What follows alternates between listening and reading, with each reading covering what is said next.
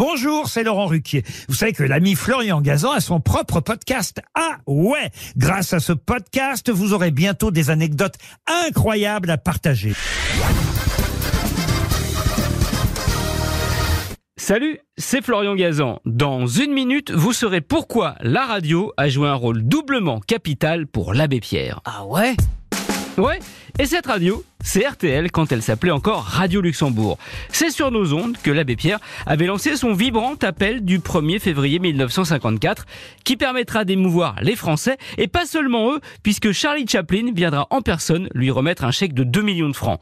Mais il y a eu un autre épisode radio avant. Ah ouais? Ouais, toujours sur Radio Luxembourg, mais deux ans plus tôt. En mal d'argent pour son mouvement Emmaüs, l'entourage de l'abbé Pierre a une idée. Pourquoi est-ce qu'il n'irait pas participer à Qui tout double, le jeu radio populaire animé par Zapimax? Réticent, l'abbé accepte finalement et le 29 mars 1952, il se présente comme Henri Grouès, son vrai nom, chiffonnier. Le principe du jeu est simple, une question. Si vous répondez bien, vous continuez pour gagner plus ou vous décidez de quitter en empochant vos gains acquis. Pierre choisit un questionnaire sur la politique intérieure française et les instances internationales. Ah ouais Ouais, ça a l'air compliqué comme ça, mais c'est simple pour lui puisqu'il a été député de Meurthe-et-Moselle entre 1945 et 1951. Il arrête après la question à 256 000 francs, l'équivalent de 6 000 euros d'aujourd'hui, et surtout l'équivalent de 50 fois le loyer annuel de la maison de Neuilly-Plaisance où il accueille des sans-abri.